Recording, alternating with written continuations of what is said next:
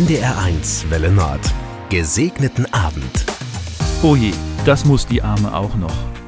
Ich sehe unsere Außenministerin Baerbock auf der Karnevalssitzung in Aachen, auf der der Orden wieder den tierischen Ernst verliehen wird. Sie hat als Ordensträgerin von 2023 die Laudatio auf unseren Ministerpräsidenten Daniel Günther zu halten, den nächsten Geehrten. Bemerkenswert, was sich Menschen und ihre Familien abverlangen für eine große Gemeinschaftsaufgabe, denke ich oft, wenn ich Baerbock durch die Welt jetten sehe. Und dann muss sie auch noch rheinischen Karneval ertragen. Eigentlich halte ich mich für einen humorvollen Menschen, aber das Ritzambäh ist und bleibt mir doch fremd. Bei genauem Hinsehen jedoch werde ich eines Besseren belehrt. Ein Orden gegen den tierischen Ernst, was für ein Segen. Ist das nicht genau das Richtige in einer Zeit, in der es wirklich ernst wird an allen Ecken und Enden?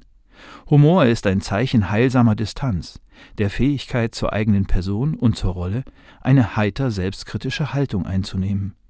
Das kann ein Mensch dann gut, wenn ihn Gottvertrauen durchs Leben trägt. Umgekehrt gilt auch, gemeinsamer Humor nährt das Vertrauen des Einzelnen.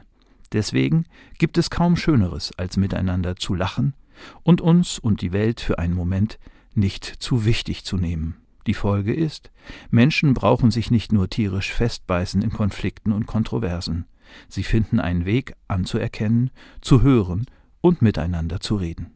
Kürzlich habe ich eine trauernde Familie begleitet. Sie schrieb in die Traueranzeige für ihren Ehemann und Vater Humor ist, wenn man trotzdem lacht. Trotzig haben die Angehörigen Anschluss gefunden an das Lebensmotto des Verstorbenen. Damit sei er immer gut durchgekommen. Mutig und glaubensstark finde ich das.